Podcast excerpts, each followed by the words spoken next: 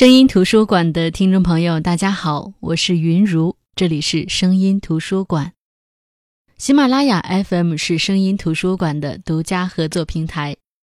上期节目分享了李修文的《山河袈裟》这本书，很多朋友在微信上给我留言，说能不能多分享几篇李修文《山河袈裟》这本书里的文章和故事。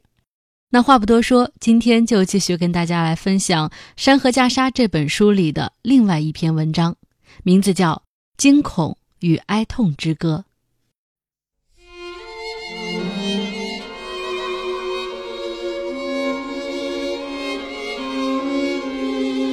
即使没有这场地震，一年里，我总有几次要去往甘肃，从河西戈壁。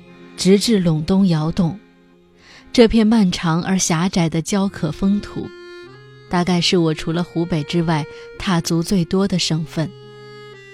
再三的苦行，并非是欢乐的排遣，而是刻意救命般的要吞下猛药，指望着自己耳聪目明，清晰地听见这西域天空里降下的一声棒喝。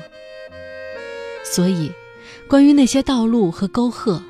只要我曾经在此流连，他们都好像是刻在我的身体里。但这并不是我认识的道路。过了武都，满目都是从山顶滚落的巨石。为了提防可能的滑坡，我们的货车越是到了乱石聚集的地方，越是要猛烈加速，如此才能摆脱悬挂在头顶的险境。偶尔可以看见沾染在石头上的血迹，至于淌血至此的人是死是活，赶路的人来不及有些微思虑。在道路两旁是无人收割的麦田，如果雨水就此连绵下去，起伏的麦浪只能腐烂在田地里。他们残存的主人已经顾不上他们，头缠着绷带。要么在树荫下照顾伤者，要么在临时搭起的帐篷前竖起了献给死者的花圈。那可能是世界上最寒碜的花圈。有许多次，我们都疑心自己到不了温县。一段十公里的路，竟然有十几处塌方，更何况前面还有雾气笼罩的高楼山。好不容易从山岩的缝隙间挤过去，路并没有走出去多远，却接连听见前方传来急刹车的声音，急促、尖利又戛然而止，就像是深山里传出的一声呼喊。而此时，完全有可能，在周边的山谷里，在人迹罕至的山石间，恰恰就有幸存者在发出呼喊。终归是到了，我们终归会在大雨瓢泼的文县过夜。一对滚石般结实的小伙子跑过来，开始卸下我们运来的药品和面粉。如果没有更多的人手，他们起码要干到天亮，才能将这满载的两车货物卸完。我们离开货车，深一脚浅一脚，去寻找可以睡觉的地方。有人奔跑过来，迎候着，将我们带进一家旅馆。这是仅剩的最后的旅馆。还没进门，早已得到消息的老板娘就为我们安排好了房间。原本已经在地铺上入睡的伙计们也都匆忙起身，招呼我们坐下，又给我们烧来了热水。我丝毫也不想隐瞒我们的恐惧。就在进门之前，我们已经下定主意。绝不在旅馆的客房里过夜，实在顶不住的时候，便在门外寻一片空地，睡在我们自己带来的睡袋里。可是，等到吃完了泡面，我们好像全然忘记了害怕。上了楼，进了客房，置身在之前毫不相识的人群中间，我们栖身的这家旅馆，此时此刻，恐怕是我们国家最古怪的旅馆。灯光大亮，房门洞开，当地的也好，过路的也罢，这些地震中活下来的人们，这些已经不将余震放在心上的人们，只要他们愿意，他们尽管可以随便推开一扇房门，倒头就睡。我竟然和他们一样，倒头就睡了，直到凌晨四点的余震发生，我们的旅馆，我身下的床铺全都剧烈的摇晃起来。我顿时清醒，却是一片茫然，甚至连慌乱都来不及。脑子里唯一闪过的念头，是比地震更强烈的无法置信。难道死亡就这么来到了眼前？楼下传来并不喧嚷的叫喊声，见至于无。长夜仍将继续，快要耗尽心血的人们，仍把短暂的睡眠狠狠地攥在手心里，直到天亮时再相见。事实是，即使到了天亮，我们也只能与哀痛和惊恐相见。我怀疑，一生中我再也无法忘记那个从清晨的雾气里走来的女孩子。我没有打听过她的名字，只知道她每天都要站在从县城前往闭口镇的路口上碰运气，看看有没有车搭他去闭口。事实上，有好几次他已经坐上了去闭口的车，但道路的崩坏往往就在转瞬之间，他也只好无望地折返。这个女孩子，父母早逝，和哥哥一起长大成人。地震发生的时候，虽说他也被塌下来的房子埋了进去，但是并没有受伤。谁也没想到，当他被人从瓦砾当中救出来，看见他们兄妹二人的栖身之处变作了一片废墟，之前受到的惊吓终于发作，他再也说不出话来。旁人看上去的一线生机，只剩下他全身上下止不住的站立。更坏的消息还在后面。地震之时，这个女孩子的哥哥正在从闭口到县城的一辆货车上，先是被乱石击中，再也没有活过来；紧接着又被一面垮塌的山坡彻底掩埋了进去。而道路必须抢通，三天两天根本就收拾不完这座崩溃之山。于是，救援的队伍只好从临近的山坡上运来土石。在货车被掩埋的地方铺出了一条新路。非得要等上几天，等到情形稍微好转，他哥哥的尸体才有可能从这条新路底下被拽出来。我看见他时，尽管已经过去了这么多天，他的身体仍然还在颤抖不止。不断有人走过去，围住他，拉扯着他。要他去喝水，或是吃上一个馒头。他体察到人们的好意，红着脸局促地推辞大家的好意。他终究还是说不出话来。一个年迈的妇女扑过去，一把攥住了他的手，也不说话，死命往前走，好像是要把他带回家。就是这刹那之间，他惊呆了。或许是之前受到的惊吓再度发作，或许是他根本就从骨子里抵制着这发自肺腑的哀怜。一旦接受了这哀怜，哥哥便是千真万确，回不来了。他突然就含混不清地叫喊起来，抽出被攥住的手，发足便往前跑。没有人知道他会跑向哪里，但是人人都知道，无论他跑向哪里。他从现在开始要度过的，注定又是无望的一日。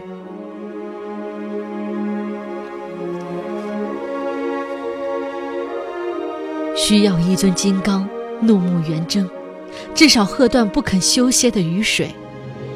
如果可能，还需要另外一片世界，扑面而来，承住此一尘世里漫溢出去的悲哀。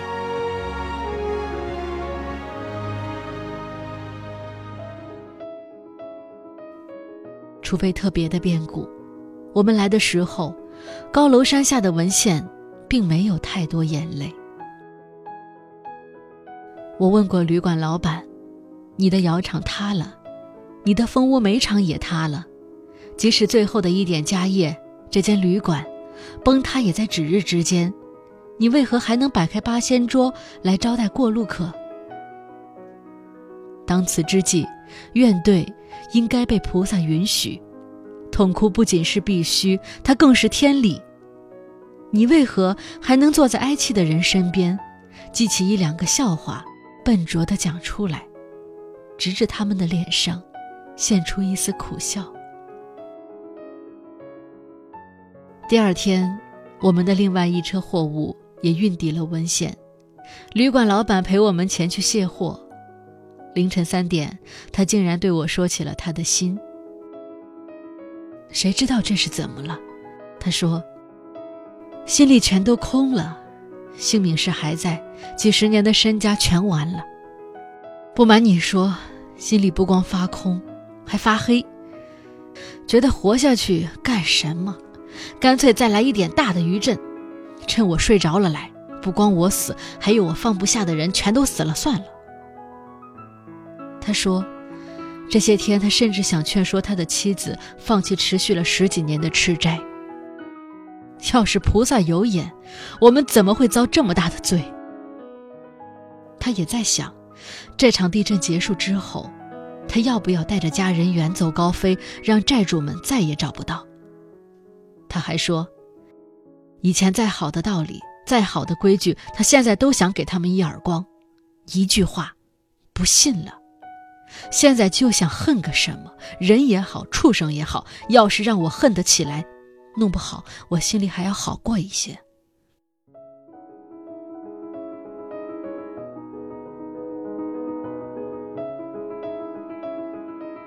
天气寒凉，潮湿而蜿蜒的长街之上，注定在黑夜里消磨的人们，燃起了火堆。零星的行人奔着火堆围聚过来，看上去，就像是一座座分散的小小的乌托邦。这可能是世界上最缺吃少穿的乌托邦。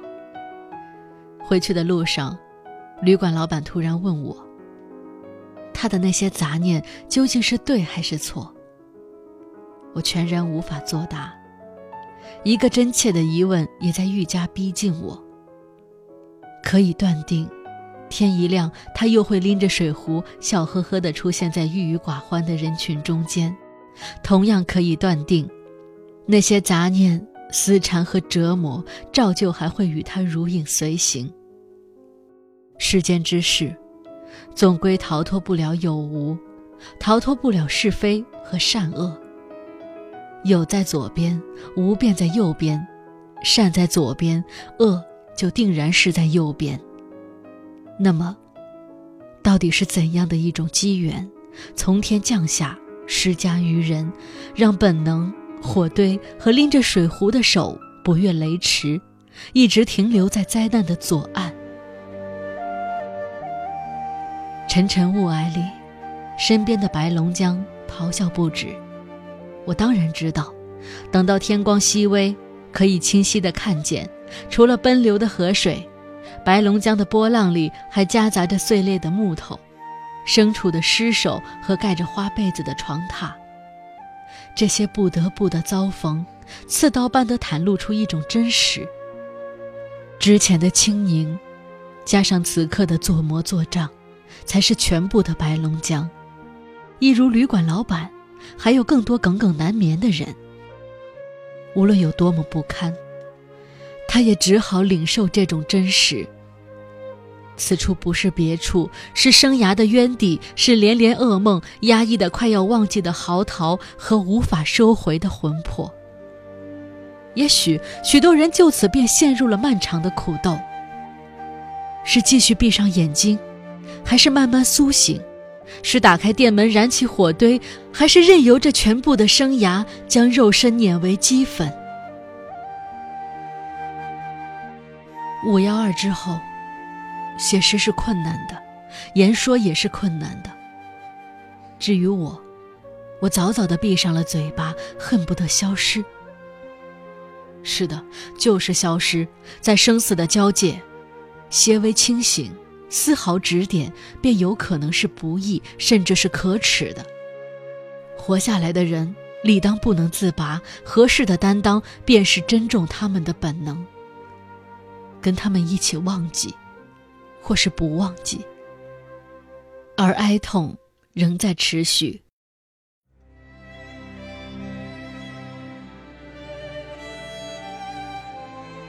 我要说起一条闭口镇的狗，那个对我讲述这个故事的人，并未目睹过这条狗。但是，哪怕从县城到闭口的路有大小几百处塌方，这条狗的传奇，也终将翻山越岭，被越来越多的人知晓。这条狗的主人，是现在已长眠于地下的幼小亡魂，和更多死去的同伴一样，都是在五幺二那天。闭上了眼睛，活着的人要抢救粮食，要忙着用彩条布搭起栖身的帐篷，所以只能给他一个潦草的坟墓。自此之后，接连好几天，货仓里都会丢失一小块彩条布，看上去就像是被什么动物先用利爪撕破，然后再席卷而去。难道是山中的猛兽们也在搭帐篷？在此地，彩条布已经是比钻石更贵重的东西，不找出真相怎能罢休？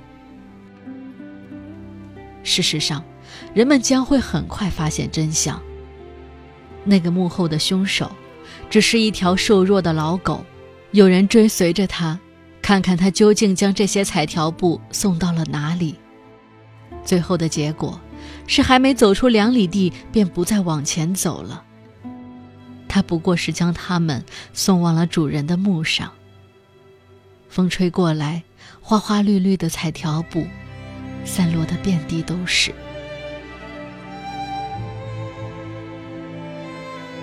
我还要说起那个沉默寡言的中年男人。十六岁的女儿罹难之后，他被亲戚接到了城里。我们离开文县的那天早上，又一次的余震之后。他被安置到了旅馆楼下的大厅里。认识的、不认识的围坐在一起，都在劝慰他，他却始终没有表情，两只眼睛只是死死盯着门外过路的汽车。自始至终，我只听见他说了一句话，大概是有人劝他想开些，实在想不开的话，便要学会忘记，一年忘不掉，来年再接着忘。女儿十六岁，那就忘记她十六年。这时候，他突然满脸都是泪，扯开嗓子问：“怎么忘得掉？怎么忘得掉？一千个十六年也忘不掉。”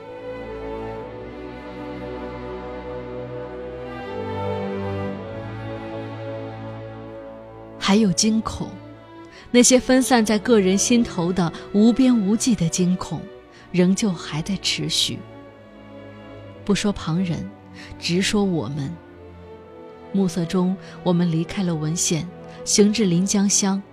六点四级的余震发生了，汽车开始剧烈的抖动，头疼和晕眩袭击了车上的所有人，司机几乎控制不了方向盘。而四周的山顶上已经冒出了滚滚尘烟，没有人知道该如何是好。慌乱中，我们竟然忘记了停车，还是一如既往的往前狂奔。就在最紧要的时刻，不远处，两个当地的妇女跑上公路，对我们拼命摇手。我们连同我们的汽车这才如梦初醒，戛然而止。举目看去，就在前面不到四十米的地方，一面山坡正在倾覆。大大小小的石头就像一面瀑布般急速的跌落。一辆警车已经被砸了进去，再也动弹不得。我们离死亡只有不到四十米的距离。那天晚上，紧随余震而来的又是滂沱大雨。为了远离四周的山岩，我们穿着雨衣和当地的村民一起，全都站在一片菜地的田埂上。暮色越来越沉，雨也越下越大。渐渐的，雨幕之外的任何景物都再也看不见。除了后来的汽车响起的急刹之声，满耳听见的便只有山坡崩塌的声音，轰鸣作响，就像得了人身的妖魔正欲出世。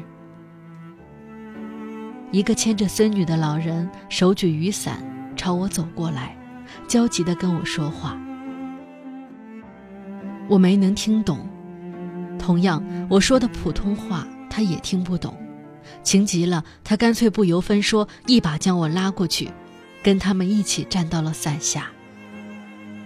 原来是因为从来不曾见过，他也就不知道，我的外套其实就是一件雨衣。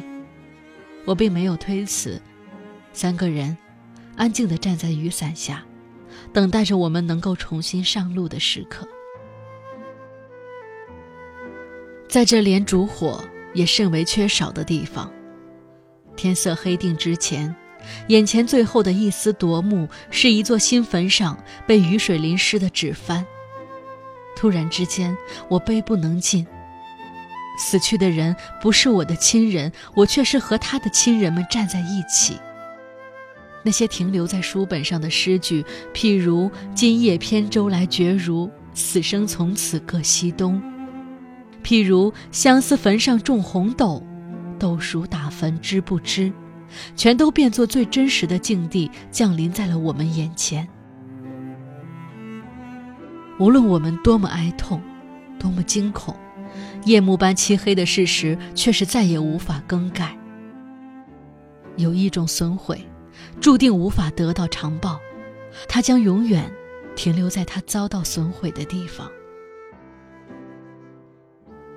好在是。我身边的小女孩，已经在祖父的怀抱里入睡。许多年后，她会穿林过河，去往那些花团锦簇的地方。只是，定然不要忘记田埂上的此时此地。此时是钟表全无用处的时间，此地是公鸡都只能在稻田里过夜的地方。如果在天有灵，他定会听见田野上惊魂未定的呼告。诸神保佑，许我背靠一座不再摇晃的山岩。